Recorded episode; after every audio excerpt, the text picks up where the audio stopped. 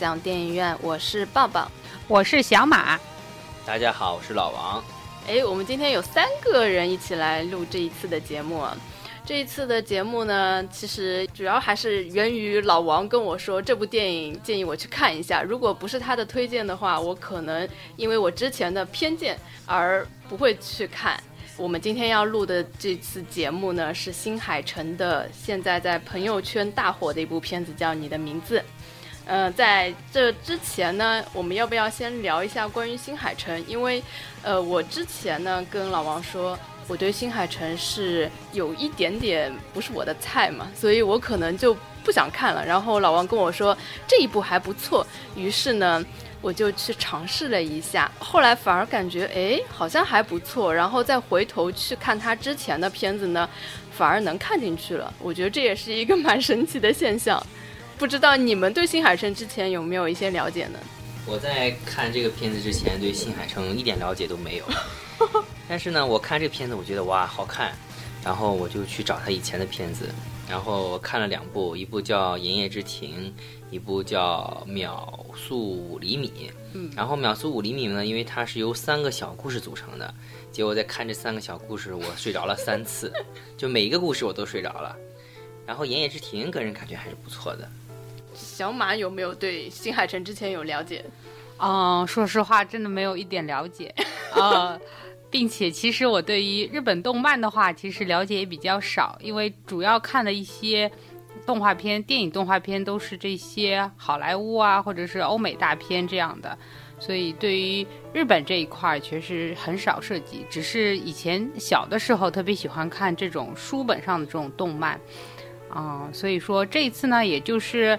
呃，抱着就是说挺无聊的呃心态，然后去看一下这个电影，但是确实给我留下了很多的意外和呃很多的印象深刻。嗯，看来我们这一次三个人各自抱的是完全不同的心态看的电影，然后看出来的感觉也是完全不同的。我觉得我跟老王是持一个相完全相反的一个观感啊，一开始是不太想看的，看完之后就回去重新了解了新海诚的片子呢，反而。感觉好像它应该本身就应该是适合我的，所以呢，这是一个蛮有趣的现象。我们待会儿可以再具体聊为什么会这样。所以大家应该也都知道，我们三个人都不是新海诚的粉丝。那如果是呃很钻研的影迷，或者是二次元，或者是漫画界特别了解的人，应该对新海诚都会特别的熟悉。他在那个圈子里面是已经非常有名了。然后他的最著名的秒速五厘米跟炎夜之庭也经常会在微博上被刷屏，就是他的因为画面都是很漂亮嘛，微博上经常会看到他这两个片子中的截图啊，一些动图之类的东西，所以相信很多人对这个人是并不陌生，但是。具体有没有看过他片子，可能并不一定。那么我们今天呢，可能先说一下你的名字，然后再呃聊一下关于新海诚其他的一些片子吧。我们可能今天会要剧透啊，然后从你的名字开始，呃，我们先大致的说一下。对于这个片子的第一观感，我先说我的好了。我刚看完之后呢，感觉其实有一点像宫崎骏的片子，因为新海诚在之前一直被誉为是嗯宫崎骏的接班人。然后其实我当时很不屑嘛，因为我是宫崎骏的粉，所以呢，我比较难以接受呃被誉为接班人的这个人，因为之前看了几遍《炎炎之庭》都没有看下去，觉得这种。只是画面好看，但毫无故事性的，怎么可以拿来跟宫崎骏来比呢？所以我当时是非常不屑的。但是这一次看你的名字的时候呢，就觉得画风上面确实是有一些像宫崎骏的风格，包括人设上也是有一点的。但是呢，具体说到故事呢，它跟宫崎骏比起来，格局还是比较小。它主要还是以恋爱为主，但是宫崎骏呢，可能世界观啊更宏大一些吧。然后我对他的第一感觉就是，嗯、改变了我之前他只有画面没有故事的一个印象。这一次呢，故事性还是比较强的，而且还蛮曲折的，之间还加了一些什么时空关于时空的一些东西，所以还算是蛮复杂的吧。嗯，从头到尾也算是没什么尿点，还算可以吧。但是呃，缺点还是还是有的，待会儿再说。嗯，来听听其他两位嘉宾对他的第一印象是什么样的。嗯，那我来说说看吧。作为一个就是不算是粉丝级的这种，呃，观看者，嗯，我自己感觉就是这个片子其实很感人，呃，因为我在看的时候就是不由自主的流泪了嘛，所以我觉得就是它，而且它的一个情节就是。呃，跌宕起伏，然后环环相扣，所以我觉得它这个整个的这个编剧啊，还是很吸引人的。讲到它的这个画面的话，就是说，我觉得还是呃，你一看它就会就就能感觉到，就是日本的动漫就是这种专门有的这种特色，这种画面非常唯美。嗯，然后尤其我觉得作者他在光跟影这种，嗯、这种就是处理的话就非常漂亮啊、所以这是给我呃外行人来看的最大的一个感受啊。嗯那我说说我的想法吧。我其实看这个片子的原因很简单，就是因为在豆瓣上看到评分很高，然后呢最近又无聊，那就去看个电影吧。然后就看了你的名字，看完之后呢，我就觉得哎呀很好，所以我才去会查他之前一些影片。结果看了之后发现之前的两部，那简直觉得哎呀，我是觉得很很不怎么样吧。然后我觉得这部片子相对于他以前的片子来说，那绝对是一个质的飞跃。因为单从这部片子来说，首先它的这个画面延续了它之前那种特点，就特别美。你可以看到，就说它每一帧的画面都可以用来当做你的桌面，当做壁纸，特别美。然后呢，其次就是它有了一部这个电影该有的所有的这些内容，比如说它有这种情节的跌宕起伏，然后呢设置的这种特别好，比如说它有这种搞笑的地方。然后呢，又有让你感人的地方，节奏哎，这种对这种节奏就特嗯设置的特别好，就不太像他以前那种影片，就特别沉闷，一路沉闷下去，然后连转折、连搞笑什么都没有。这部片子就基本上完成了一部影片、一部大片该具有的所有的素质。第三呢，就说它这个情节也是嗯设计的比较相对之前来说复杂了许多，嗯，该有的一些这种嗯啊爱情啊，然后还有一些这种嗯类似于穿越啊，嗯，这种比较流行的元素都在里面，符合了他这种一部大片应该有的这些嗯素质。所以我个人看完这部电影之后非常喜欢，我就是还想再看一遍，有这种感觉。其实我觉得挺奇怪的，我没有想到老王会，是一个就是说，嗯，一个男生和女生互换身体，嗯所以我觉得嗯，应该是挺吸引男生的吧，应该男女都会有这种吸引，就是一种猎奇心态？对，就是而且他抓住了人的这种心理嘛，就是嗯，一个男生想了解女生，女生嘛想了解男生，然后他就一种互换的这种方式来来来帮你了解。然后我觉得他有一些这种情节特别有意思，就是他妹妹每天早上开门的时候看到的这、哦这一幕，对对对，我觉得这是本片最大的亮点。对，特别有意思。我觉得嗯每一次都不一样那种，而且 特别搞笑。嗯，嗯呃，其实这部片子有很多人都说它应该算是新海诚最成熟的一部片子，也有很多人说是他迄今为止呃表现最好的一部。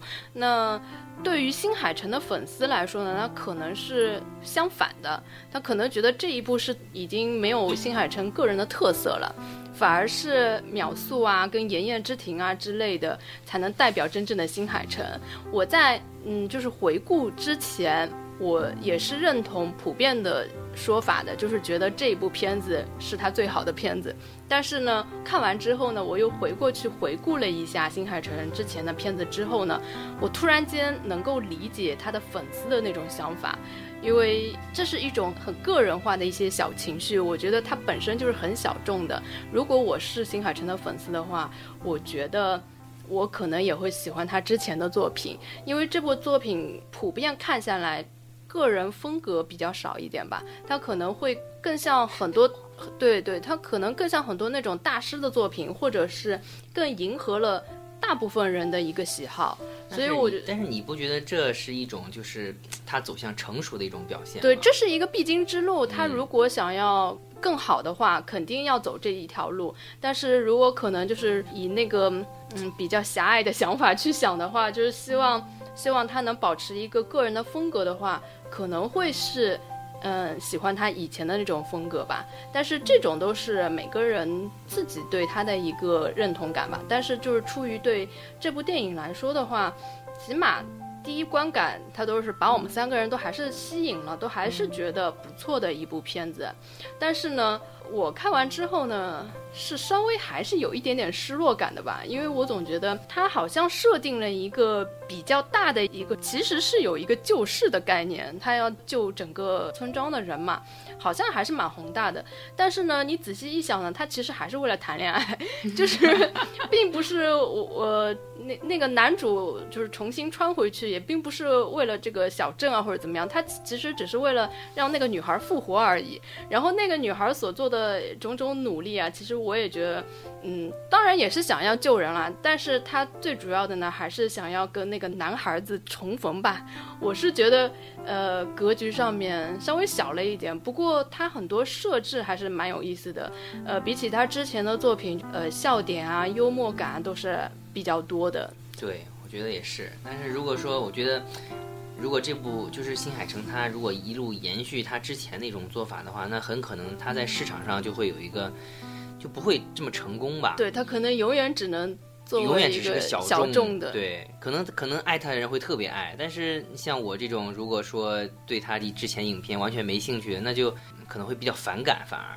嗯但是看到他这种新的片子之后，那就会觉得对他下一部片子非常有期待。其实我推荐你看他的两部代表作之前，我有预料到你会有这种感觉，然后我觉得这也可以呃牵扯到就是男生跟女生看待一部电影，它会有不同的观感。但是你如果不看你的名字之前，你应该跟我是一种感觉。是的，那为什么是什么让你觉得就还是要需要，需要有一部比较大众化的电影，就是就是说，哦，带你我知道，进就是。所以说还是要有要先取得市场的成功，能吸引别人的眼球，这样的话大家才会有兴趣去看你之前的作品，然后才会进一步再更爱你这个这个作品，对吧？对，因为他在之前其实已经很有名了，就起码就是我如果作为一个很关注电影的人来说，他的片子其实在我网盘里很早就有了，但是呢，我每次都没有看下去，就是因为之前对他可能没有了解，然后我也不想因为名气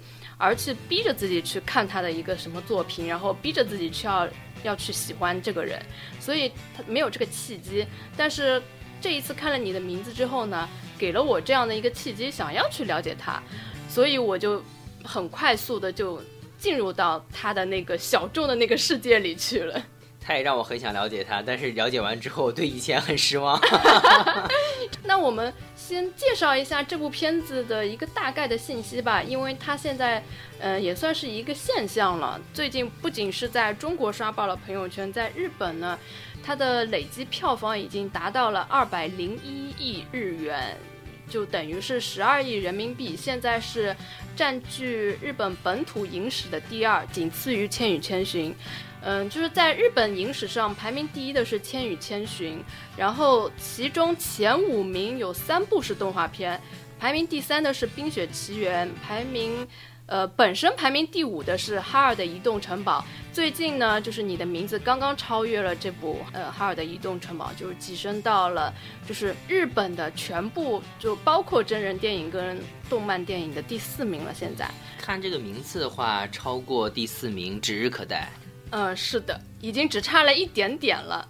然后它现在呢，在中国的票房表现力也很好，它上映两天就已经有两亿了。然后截止到十二月九号的凌晨，票房已经三点九亿了。呃，所以我们节目上的时候应该已经过四亿了。觉得在这个时间取得这个成绩挺不容易的。对因为各方这种最近的大片还是实在是太多了，嗯密集上，呃，一大部分是靠口碑来传出来的吧。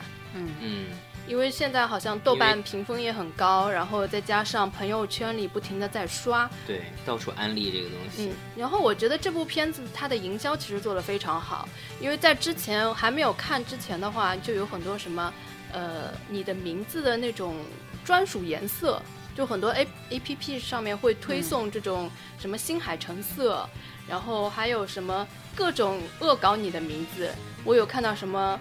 呃，什么小丸子跟蜡笔小新的什么你的小名什么就之类的吧，就反正有各种各样的 cosplay 吧，嗯，营销做的还是不错的。对，我觉得他就是这个，这一次他这个片子可能就是他们。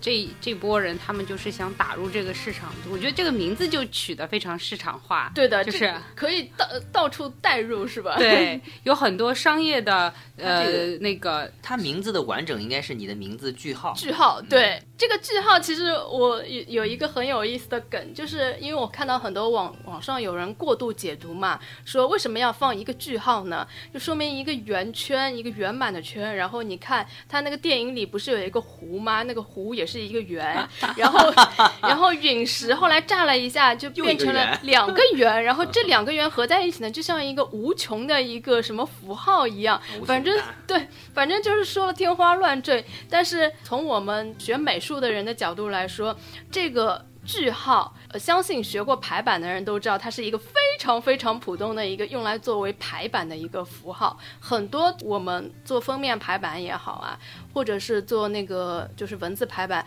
就是有时候会觉得写完名字它。会有一点点空，或者是缺少一点点什么东西，就会用这个圈 来放在里面。它只是为了好看而已。我相信它只是为了排版，并不是有什么其他的 解读。当这个你的名字在中国已经达到四亿的时候，新海诚他本人是特地有为中国的观众写了一封信，因为日本的电影引进中国的票房一直不算很好，目前为止最好的也就是。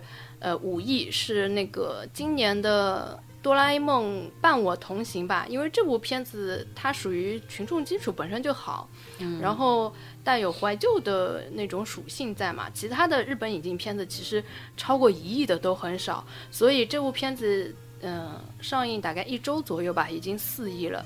呃，对于日本方面来说，肯定也是非常重视的。所以新海诚他特地为中国的观众朋友还写了一封信，说什么能被这么多人喜欢，我到现在还是觉得难以置信。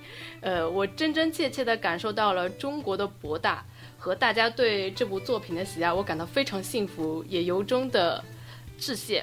而且他还说了一句：“大家。”呃，一起看吧。我感觉日本还是很重视我们中国的一个市场的，因毕竟我们中国市场这么大嘛，全球都还还是很重视的。可以期待的是，下一部《新海诚》一定会在中国上映。肯定会，我也觉得是会的。取得这么好的成绩，对，嗯，然后这部片子它其实灵感的来源是一首著名的和歌，叫呃什么“梦里相逢人不见，若知是梦何须醒？纵然梦里常幽会，怎比真如见一回？”这句话是新海诚你的名字的一个灵感的来源吧？因为他们两个互换身体之后，都是从感觉是从梦中惊醒嘛，呃。我在这之前吧，我并不是特别了解，但是看了这部，然后回顾又去看了他前面几部作品之后，我发现新海诚可能是一个学文学出身的人吧。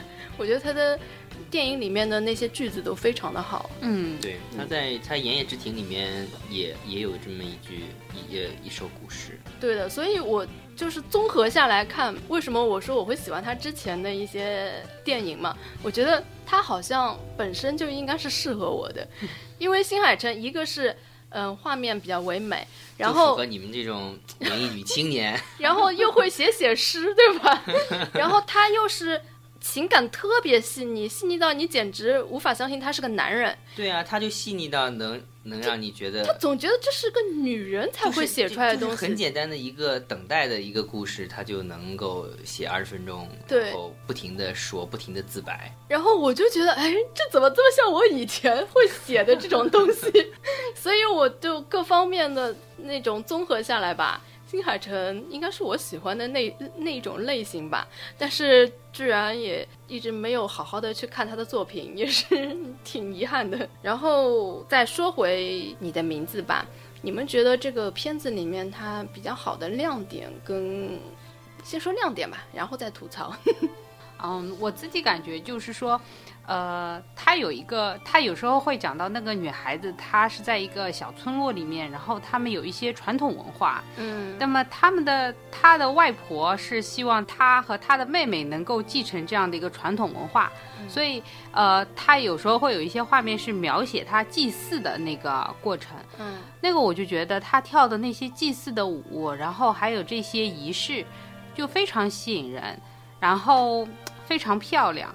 嗯，就是会感觉是，如果说你不是一个了解，就是对于文学、对于你这些历史、对于这些礼仪不了解的一些呃作者，是没有办法达到他的这样一个深度，并且你给他还得给画出来，让人家也感觉到你这种祭祀时候的一个神圣，然后这个画面的一个美好啊，就是我会觉得，就是说这个电影的里面呢，它会有一些深度在里面，不是让你感觉一个就是两个人。啊，一个穿越的一个题材，两个人谈恋爱什么的，它会有一些深度、一些文化在里面啊，这是我的感觉。嗯，哎，但是我觉得它这个文化其实加在里面，对这个故事的推动好像并不是特别大。是这个，我也是就觉得它，我不是很理解，就是它当中的一个逻辑关系，就是说，如果我把这些。这些东西抹掉的话，嗯，也是可以的。对的，就是这种感觉。对，我觉得他能更好的解释，就是他的外婆叫一叶，他妈妈叫二叶，然后他叫三叶，他妹妹叫四叶。然后有中间有说，他外婆有说，在他外婆和他妈妈身上都曾经发生过这种这种事情。对，所以是不是跟他们家从事这种祭祀的这种有关系？我觉得也也有可能，有可能。所以说他们会保持这么一个传统。嗯。会有会有这么一个一个一个地方来说这种事情，或者如果我这样理解，就是说有可能作者就是新海诚，他也发觉了当中没有很强的一个逻辑联系性，对于你的故事主体来说，所以他就留下这样一个，呃，就是这样的一个伏笔或者是什么潜在的这样的一个线索，让让就是观看者觉得啊，这当中是有联系，不然这样会显得非常的突兀啊。我为什么就是脱开我这个电影的主线，我要描写你这个祭祀的一个过程？有可能我就是自己这样乱想啊。嗯，但是如果从我的角度去猜测的话，因为我我现在好像有一点能理解他了。我觉得就是像这种情感很细腻，然后又有一点小矫情的人，他就是想放这些东西进去，并没有理由，他就是想要放一些能够呃传达这种就是。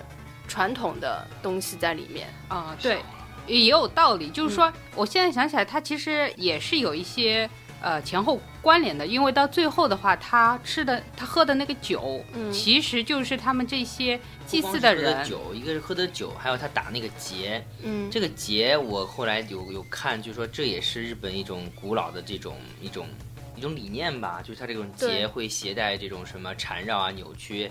连接对吧？嗯，然后他认为结结就是时间，这也是他们一种古老的一种一种观。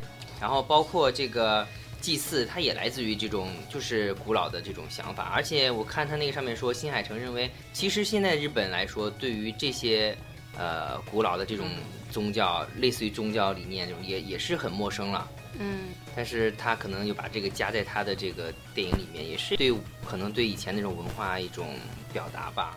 对他本来就是要讲到时间、讲到连接的这方面的事情，所以他把这个传统的制作这个呃节绳结的这个传统的记忆，把它放在里面，这也是能讲得通的。而且关键是这个节在这里面也起到了一个非常重要的作用嘛，它为就是就是让他们两个能见，其实第一次见面认出对对，其实，在三年前的第一次见面，就是因为这个就留下了这个结嘛，然后一直在这个男主的身上，嗯。但是如果我要硬挑的话，我还是觉得他这个东西放进去呢，放的并不是怎么讲，我总觉得他是有一点想要硬加在里面的，我还是觉得会有一些硬加的痕迹。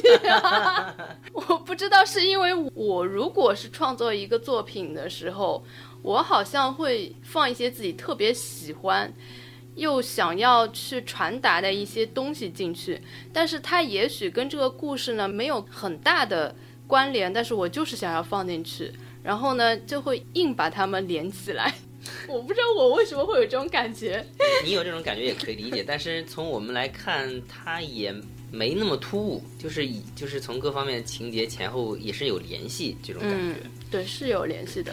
因为这个片子它其实有一点科幻，又有一点那种就是奇谈那种神鬼奇谈的那种感觉吧，它都放在里面。所以它如果要完全的以呃很严谨的逻辑去推的话，肯定是推不通的。因为里面有很多时间，其实我在看的时候我是有很多疑惑的，总觉得哎为什么他就这样了，为什么就那样了？但是如果你再一想，嗯。这就是个二次元的漫画，你何必要把逻辑理得那么清呢？他就说通了。任何穿越都会有逻辑缺陷，对，尤其是涉及到时间线上面的这个事情，我特别搞不懂的就是他们黄昏见面的时候，因为在黄昏见面之前，他们两个是呃身体还是交换的，对，交换的，怎么黄昏之后他们又换回来了呢？中间也没有说一下。而且我最不能理解的是，为什么后面就忘了？呃，忘了他好像电影里他就是说，当醒过来的时候，记忆就会越来越模糊。他之前就有这个设定，其实他有了这个设定，就可以令他很多讲不通的东西都讲通了。要不然的话，你们俩寻寻觅觅找来找去是干嘛呢？他只有呃设置了这个醒来会忘记的这个梗，他才会让这个故事。变得顺利起来，要不然的话，你所有的感动点就全没有了。而且我看这部片子最大的一个感觉就是好切题啊，因为它的名字叫你的名字嘛，然后他从头到尾一直在贯彻要问你的名字这件事情，我觉得好切题，就是好像是一个命题作文一样。就尤其是到了最后结局的时候，就他好像一定要切题要问你这个名字，他搞了很多很多次错过，然后又相遇。因为我觉得它的结尾其实可以不要搞得那么复杂，就不用见了一次擦肩而过，然后见第二次又擦肩而过，这样我觉得太太冗长了。它可以直接就断在某一个擦肩的瞬间就结束就好了。你的意思是你不想让他们再互相认识，互相？因为因为我感觉他们互相认识就是为了要问出这句话。你的名字是，我觉得就是为了要要切这个题才会搞那么多相遇。如果只是在那个列车两个人见打照面的时候结束了，啊，就是看到互相认出来，对就好了，就结束。但是不要再问这个问题。对，我觉得这个呢，可能还想象空间比较多一点吧。因为这样子的话，你可以理解他们相遇了，也可以理解为他们错过了。这样子的话，可能性更多一点，然后不需要你讲那么直白，直白，对。因为后面太多了，有可能他作者也是，就是说想了老半天，想就是说我又想点题，但我又不想来的这么直接，然后没有美感，所以这个可能结果就是他后来想老半天，最后最好的一个表达方式。而且我我觉得他是为了呃画面好看，他会做很多就是多余的画面嘛，因为他老觉得就是相遇要在那种。楼梯上面一上一下，嗯，然后相遇要在就是两列车就是交锋的时候，然后或者是在天桥这样擦肩而过。我总觉得他想的这些画面，对于我们画人来说，的确都是最好的画面，就是最好的构图，最好的相遇的一个定格。我觉得他把最好的画面全放出来了，但是呢，嗯，就是有点太多嘛。如果就放在电影里面来说。好像有点太多，但是如果你看画面，它真的是你把它定下来都可以做海报的。因为我我觉得，如果作为一个创作者，就是很难去取舍嘛，就会觉得这也好那也好，全放上来。那以前，但是从整个片子这种给人的感觉来说，并不让人觉得它很冗长。嗯。就是还是给，因为你那时候你你被他感动了，你还沉浸在那个情绪里面，你是希望他们能见面。可是他们能他们能见面，如果说只是这种车厢看到的擦肩而过的话，可能还会错过啊。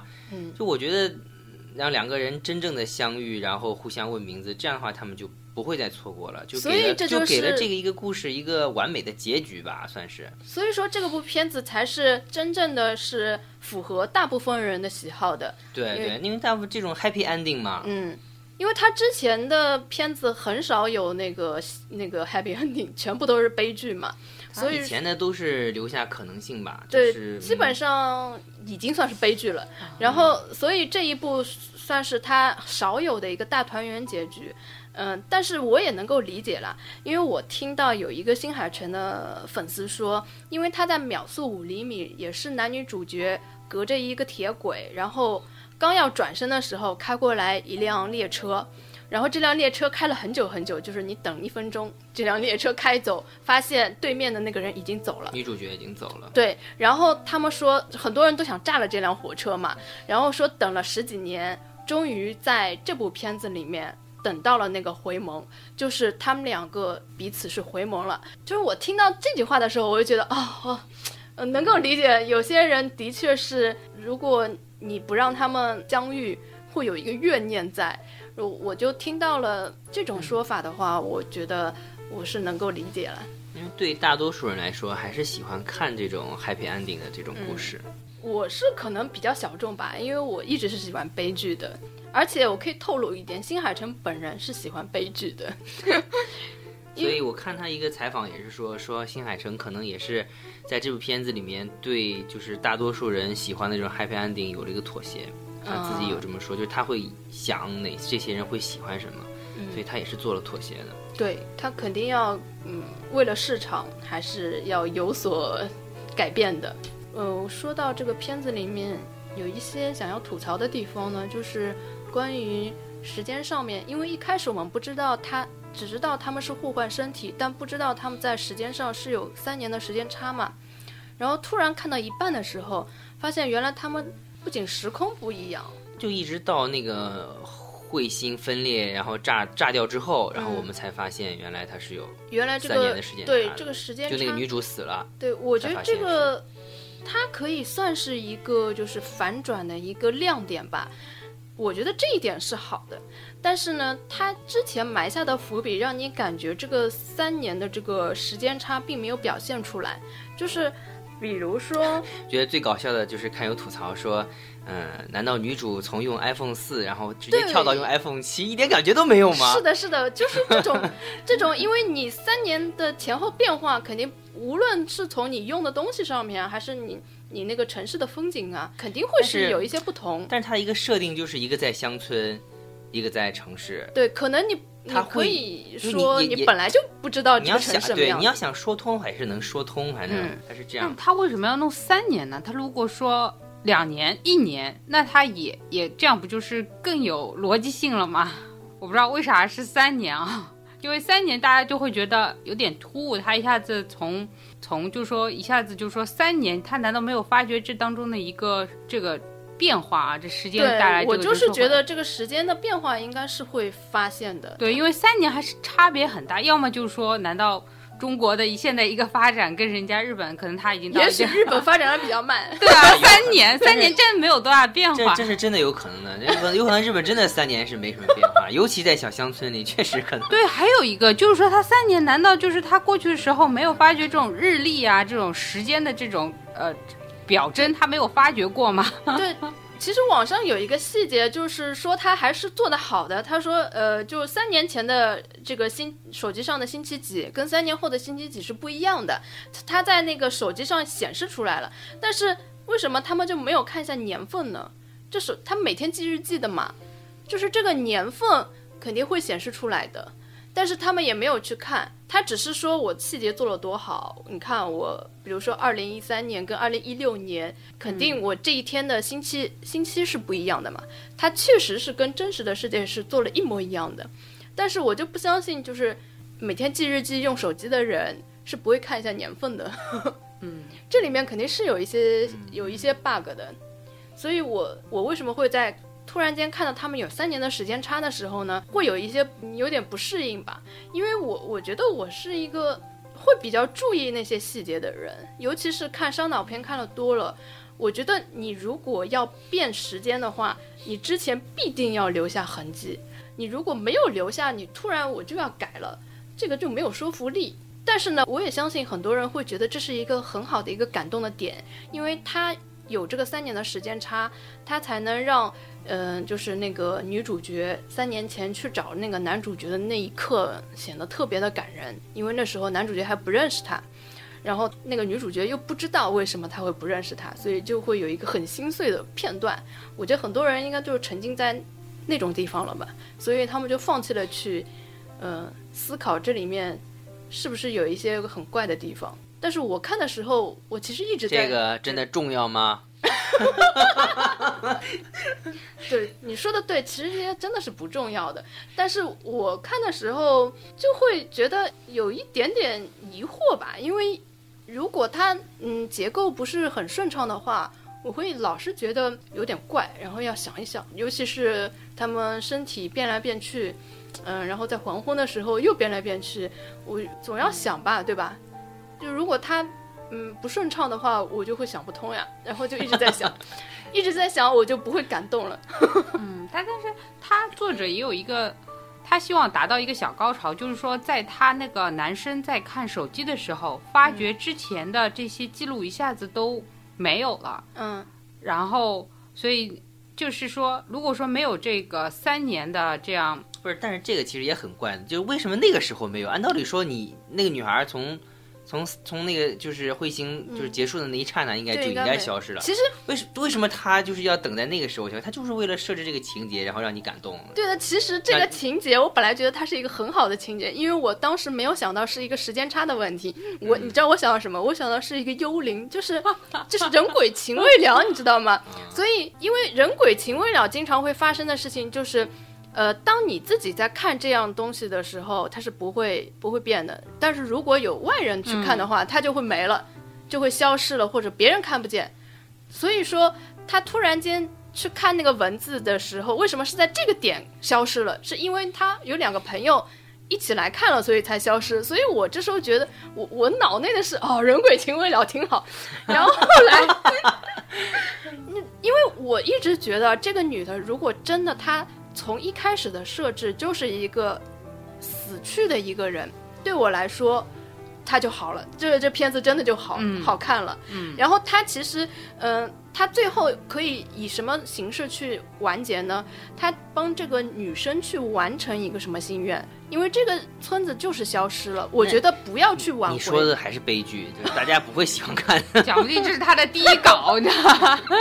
但是我真的觉得挽回这件事情对我来说太狗血了，就是它已经发生了，这这个这些人其实都死了，然后这个小镇也不存在了嘛。你可以在梦中遇见了，就比如说这个女孩子死去的灵魂，为什么老是梦到她？因为她有一个未完成的心愿，然后你去帮她完成一个她的什么心愿，比如说，呃，以后要好好珍惜自然啊，或者怎么怎么样的，或者是嗯，在你能够保留这个东西的时候，你去怎么讲呢？那种古建筑啊，他不是学建筑的吗？去继续嗯，完成完成他的梦想，然后或者是干一份就是呃什么修复古建筑的这种活呀，或者是反正就这种类似的瞎说，嗯，就这种感觉。不要说我真的啊，我去把这个人全都救活了，然后这个村庄它没有摧毁啊，它是摧毁了对吧？是的，摧毁就是这些人都活下来了。这些人都活下来了，嗯所有的人都都被救在那个那这学校里。个不是出现了一个平行世界吗？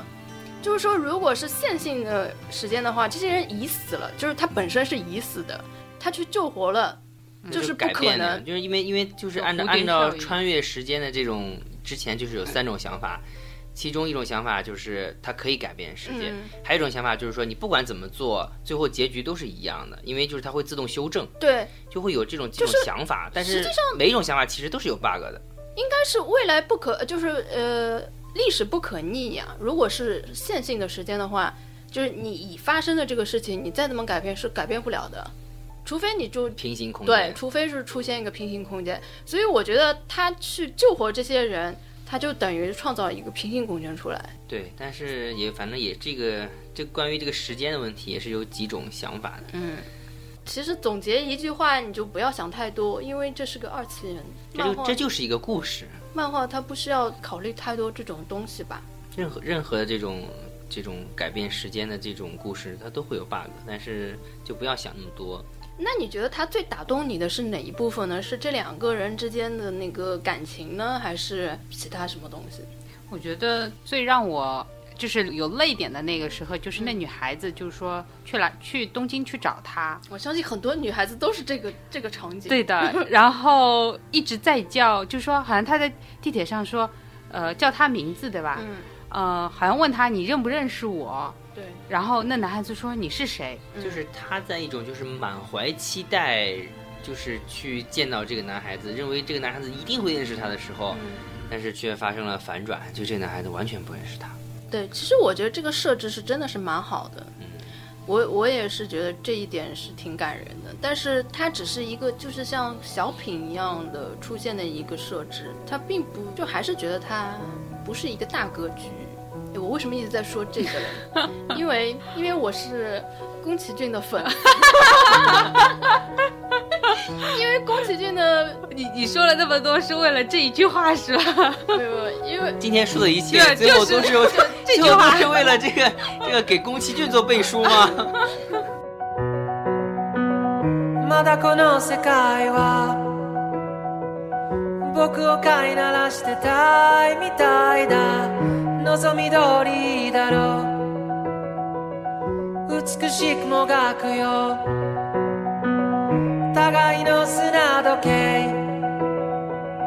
眺めながらキスをしようよ。さよならから一番遠い場所で待ち合わせよう。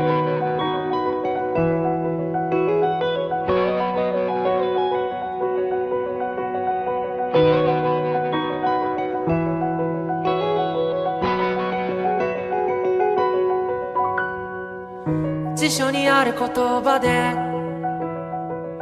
出来上がった世界を憎んだ万華鏡の中で8月のある朝君は僕の前で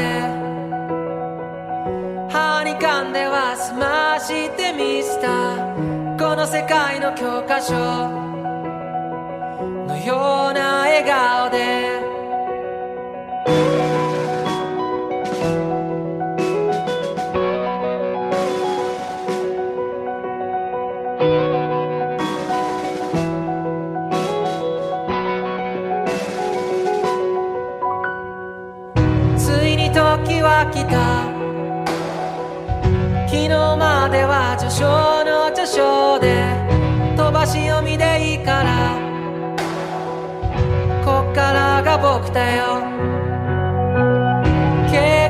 知識と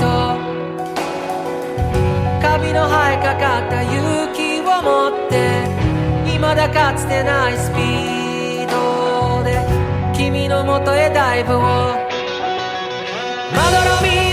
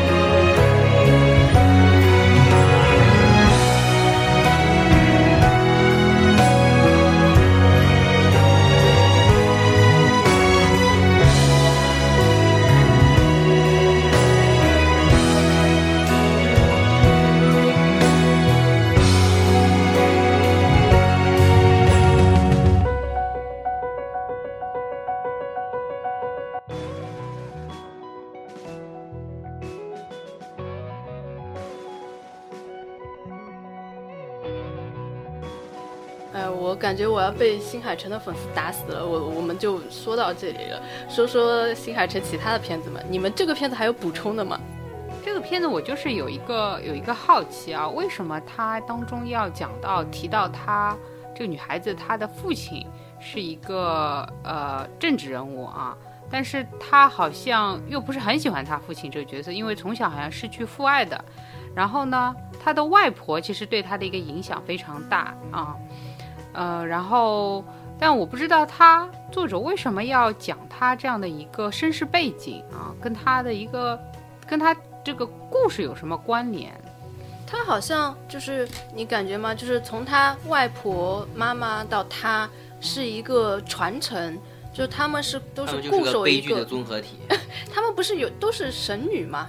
就是那种要表演祭祀的那种神女，嗯，就是他们都是守着这个神神庙的。然后他的父亲是属于就觉得这种东西没什么前途的，所以他就去寻求了政治上的一个一个发展。所以在他的就是他父亲好像是因为受到他母亲去世的打击，对对所以就转，就他认为祭祀无用。对，但他心里其实他不觉得这种传统的东西有什么用的，所以就是他的理念跟他的母亲这一辈是不一样的。然后有有人分析，就是因为这个女主角她去劝她父亲要去避难的时候，不是根本就没拍出来嘛？嗯，就是嗯他为什么会说服他，就一下就没了嘛？然后后面就直接带到这些人就已经被救活了，就是嗯等于是没有死嘛。那这个一个呢，你可以认为作者不知道怎么画，他不知道怎么去圆圆这个故事嘛，因为你前面已经讲了很很强硬了，这个父亲是怎么怎么样的，他就是不肯相信你，为什么突然间，而且感觉没什么时间了，就是好像只剩一两秒的时间，你你怎么说服他，然后马上又转移了，就好像都没有没有那个没有可能性。然后有人就分析说，他的父亲呢，可能知道他们这个这一辈，就是他妈妈呀，跟他哦都有这种身身体交换的这个能力，所以他可能以前见证过他妈妈跟人家交换，所以当他看到女儿的时候，他的第一反应。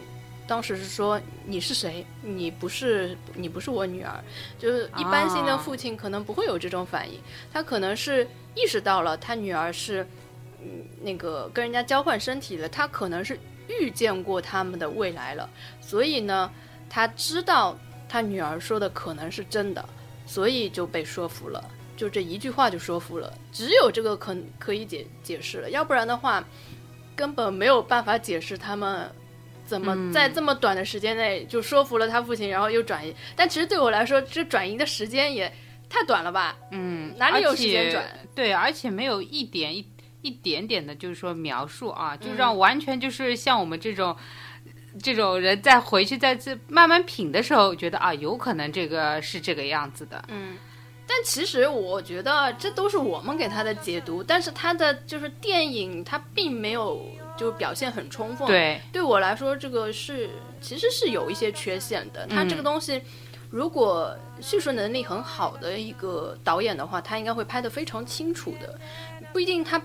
很直白的说，但是他应该能能让你知道是这个意思。对，或者如果你想呃启发观众去联想那一块的话，他要有一点伏笔，或者要略微的带一下，大家才会想到那个事儿。是的，但是你你如果回想起来，你以前看的动漫，他哪有给你解释的那么清楚啊？他都是突然间就哦就这样了，突然间哦又那样了。嗯，所以我我当时看到那女的就摔了一跤就没了嘛，然后直接就到什么几年以后了。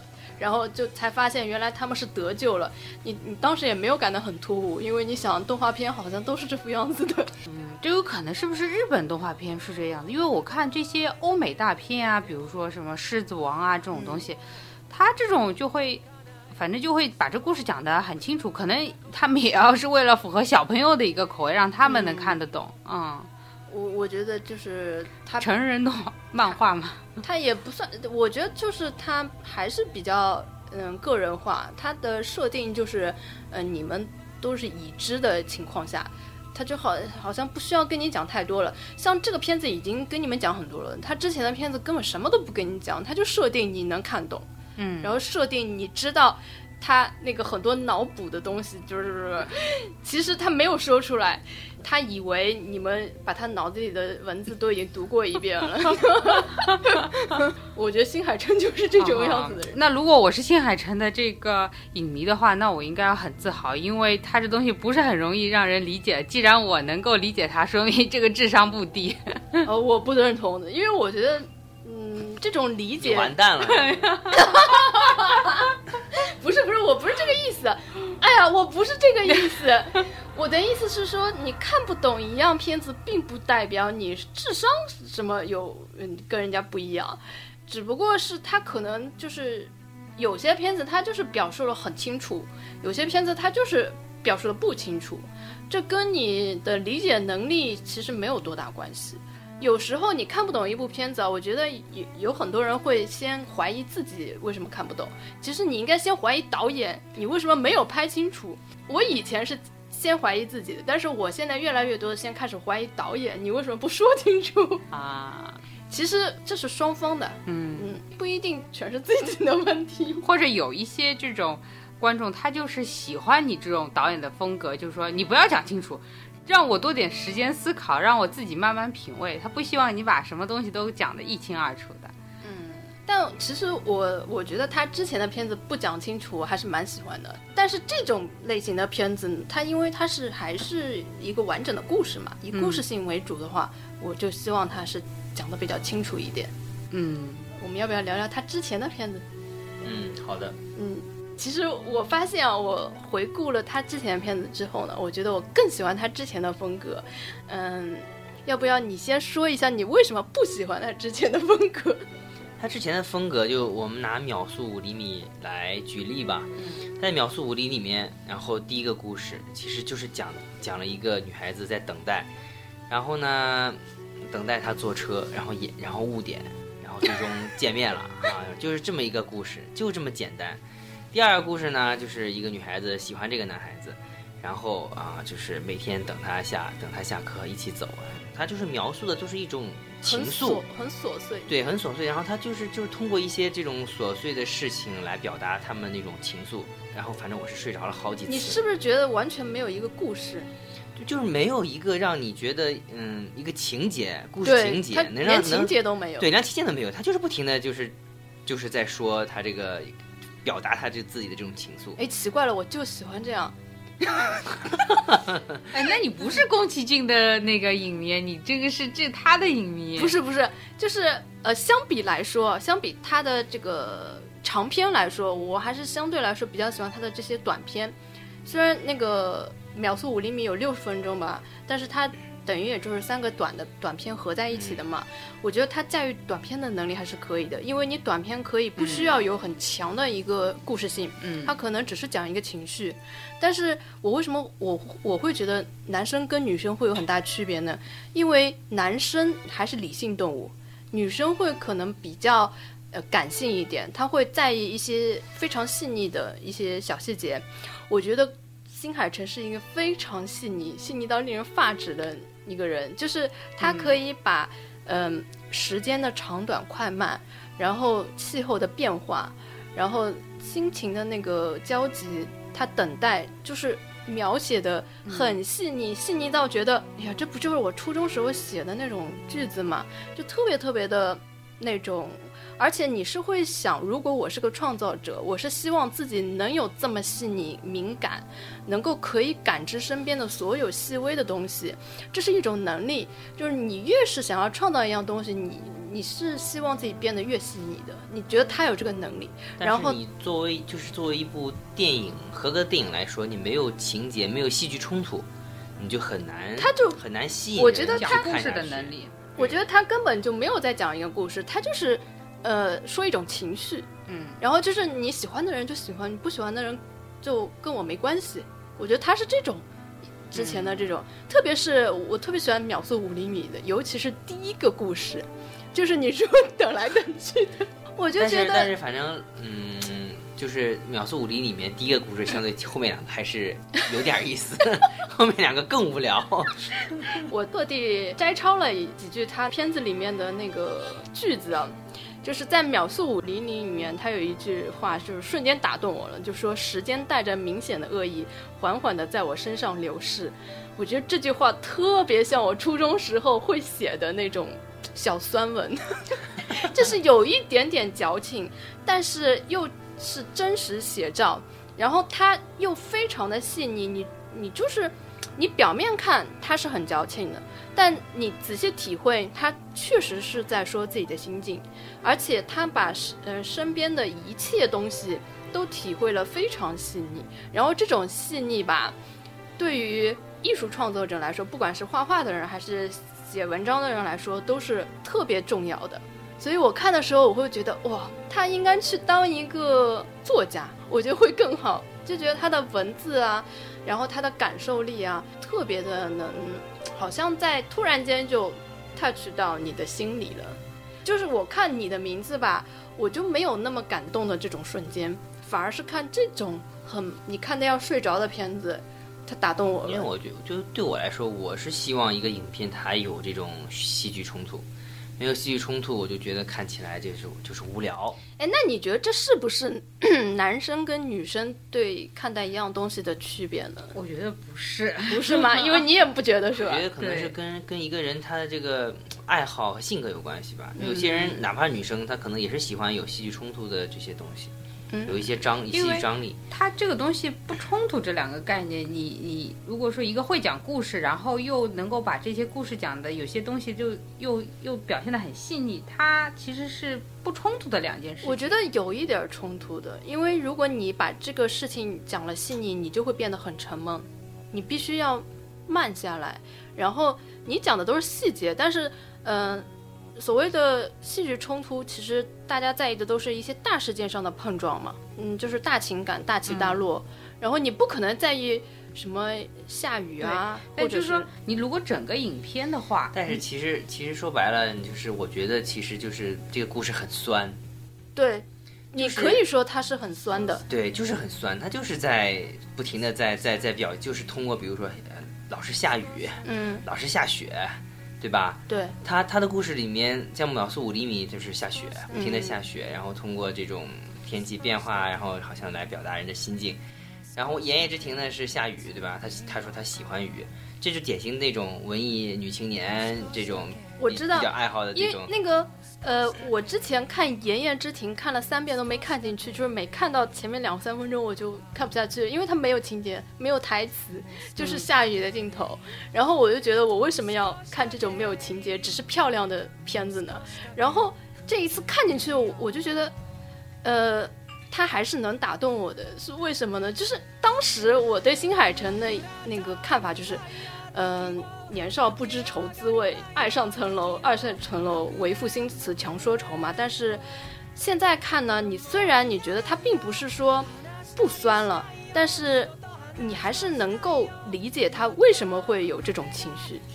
但是我还是跟你相反，我觉得如果相比这个秒速五厘米和言叶之庭的话，我反而觉得言叶之庭好看一点。开始的时候可能没什么戏剧冲突，嗯，但是到中段的时候就是是是有的。对对，你看中的还是故事，对，还是故事，要要要要有这个故事。你纯粹的表达表达心情，觉得，然后拍二十多分钟一个小片，我我看中的，嗯，其实故事对我来说也很重要了。但是我觉得，如果你有纯粹有心情的话，也是能满足我的。就好像，哎，你喜欢王家卫的电影吗？不喜欢啊，所以说，我就喜欢王家卫的电影。他有时候为什么大家会觉得王家卫的电影很慢？因为他有时候也很细腻，他就是讲一个什么一个罐头快过期了，什么在那里反复喃喃自语，就这样。但是你会觉得他能就是能让你心里产生一点共鸣。或许你跟他人生完全不同，但是你你能理解他的心情，然后他能抚慰你，就是这种感觉，就是在情感上会跟你能够连接上一些东西。嗯，那人和人差别还是挺大的。所以突然间就。能明白新海诚的粉丝为什么会喜欢他之前的一些作品，反而不喜欢他的一些长篇，像他还有那个追逐繁星的孩子，他的粉丝也不喜欢，因为觉得这个很像宫崎骏的片子。然后我这这个片子我回去要看一看。我知道，对我现在已经能知道他大概是个什么样子的，肯定是有一个故事情节比较完整的一个故事了。然后。嗯，我为什么说新海诚他应该去做一个文字创作者呢？因为我觉得他好像，嗯，很多的片子里面都引用了一些呃古代的，就是诗歌里面的词句，像《炎夜之庭》里面，他就引用了那个《万叶集》里面的一句话，就是“隐约雷鸣，阴霾天空，但盼风雨来，能留你在此。”他这是留了一个扣，你有注意到吗？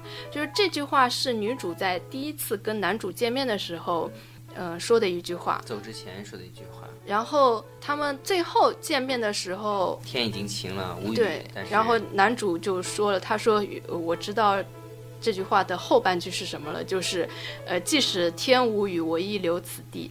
嗯、其实你如果要纠结情节来说的话，这是完全不合理的。一个陌生人看到另一个陌生人，怎么会 就是突然间来一句这种话？而且你那时候跟他根本没有情感连接，你为什么要对他说“但盼风雨来，能留你在此”这种话也是不合理的嘛？但是你如果不从故事角度去去想的话，你就会觉得，嗯，如果我突然间想要搞一个行为艺术，我可能会去这么做。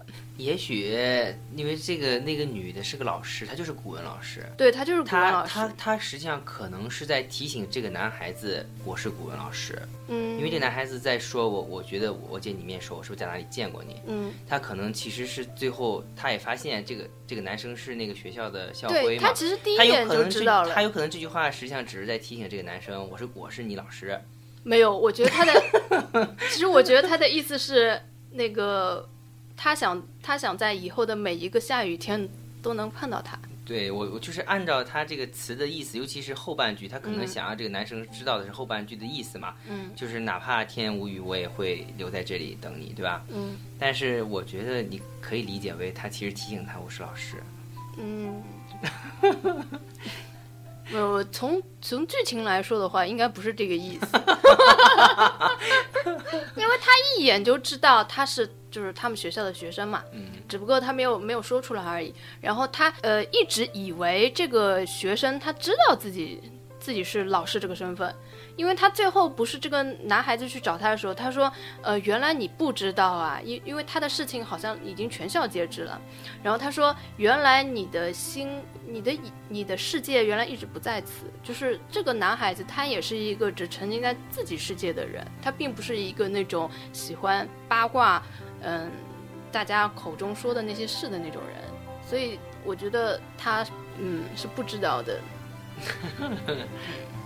这种这种小情感吧，在某方面程度上还是能打动我的。虽然我从初中以后就突然间就不喜欢这种酸文，然后不喜欢这种婉约派的什么诗词歌赋了，但是我尤其是在看《秒速五厘米》的时候，就突然让我回到了年轻的时候，所以我就被打动了。嗯，对，秒速五厘米就是第一第一篇关于等待这个事情，好像也仿佛有一点这种，就是触动到自己，感觉自己好像也经历过。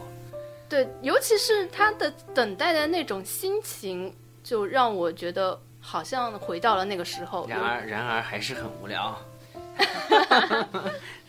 所以我们两个充分的代表了，嗯、外界对新海诚的两个极端的一个态度，就是喜欢的人很喜欢，不喜欢的人就是不喜欢。对，嗯，而且我现在的倾向，居然是倾向于他的粉丝的那种态度，是喜欢他的短片。就是反而觉得新的好像有点背离他。因为如果其实长篇不是说它不好，但是长篇如果跟宫崎骏来比，绝对是没有办法比的。那么我为什么不直接去看宫崎骏的片子呢？先入为主了吧？没有，绝对不是先入为主。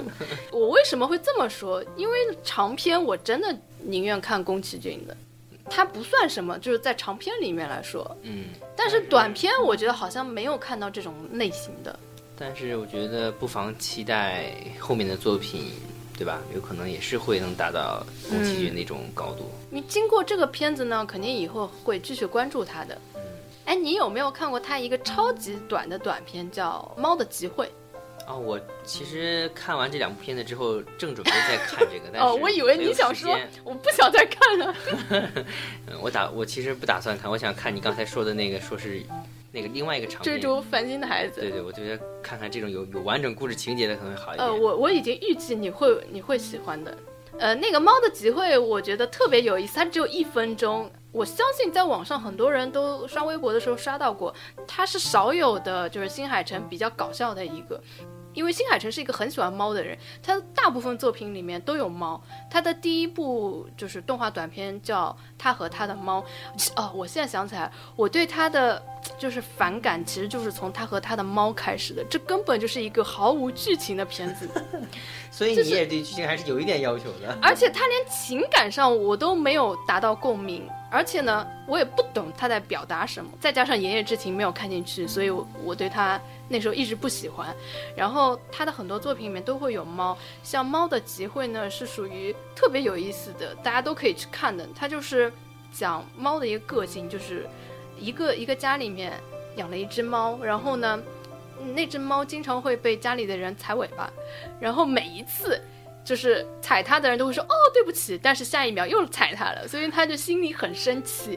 然后猫其实是一种神，然后他到了半夜里，他就说我一定要报复人类，然后他就咪咪咪念念咒，然后召集了全世界所有的猫来说，我们这一次一定要把人类世界给消灭了，因为他们都是没有良心的。然后。刚刚就是信誓旦旦的发完誓之后，它的主人过来摸了摸它的头，然后说：“哎，今天怎么样啊？”就是就是安抚了它一下，它立马就把那个事情给忘了，要报复人类那件事情给忘了，然后就继续的做自己的小怪猫。然后第二天又继续被主人踩尾巴，就是每天在这样循环。然后我觉得这个。太可爱了，就是把猫这种个性说的特别淋漓尽致。就是猫是那种很健忘的，而且它不管遇到什么事情，你爱抚它一下，它就哦什么都没了。如果只有一分钟的话，我可以看一看。对，只只有一分，真的超级可爱。尤其是猫念咒的时候，嗯，套太可爱了。尤其是咱们都很喜欢猫，对，特别喜欢猫。咱们录节目的时候还抱着一只猫，嗯，一只特别可爱的白猫，嗯。平时平时我们做节目的时候都会听到猫的声音，今天它困了，所以没有叫。那对于新海诚，你们还有什么要补充的吗？那好吧，那我们要不今天就说到这里。好的，嗯，期盼他的下一部长片。嗯，我期望他能达到片，或或者说能达到宫崎骏的那种程度吧。嗯，毕竟他还年轻。什么意思？好吧，那我们今天就到这了，来，拜拜，拜拜，拜拜。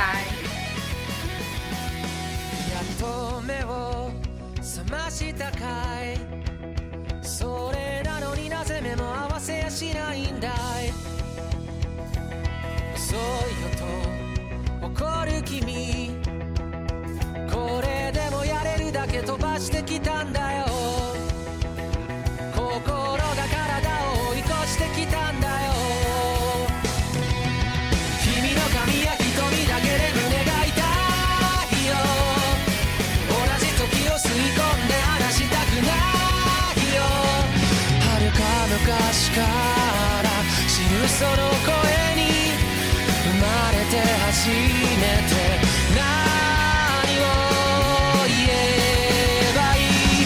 の全然前世から僕は君を探し始めたよ。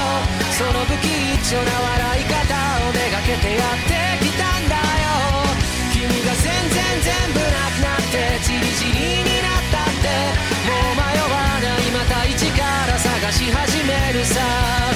むしろゼロからまた宇宙を始めてみようか。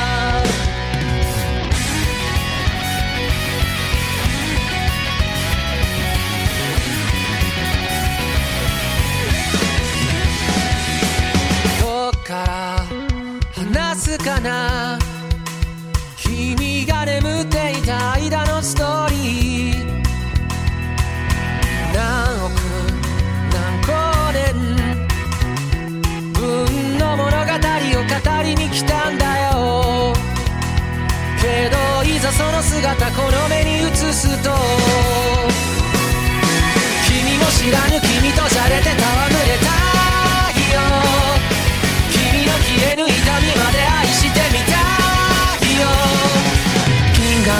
文化の果てに出会えたその手を壊さずどう握ったならいい君の全然前世から僕はたよ。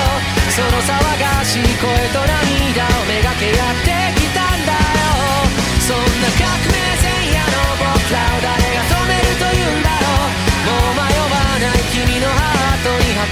misterio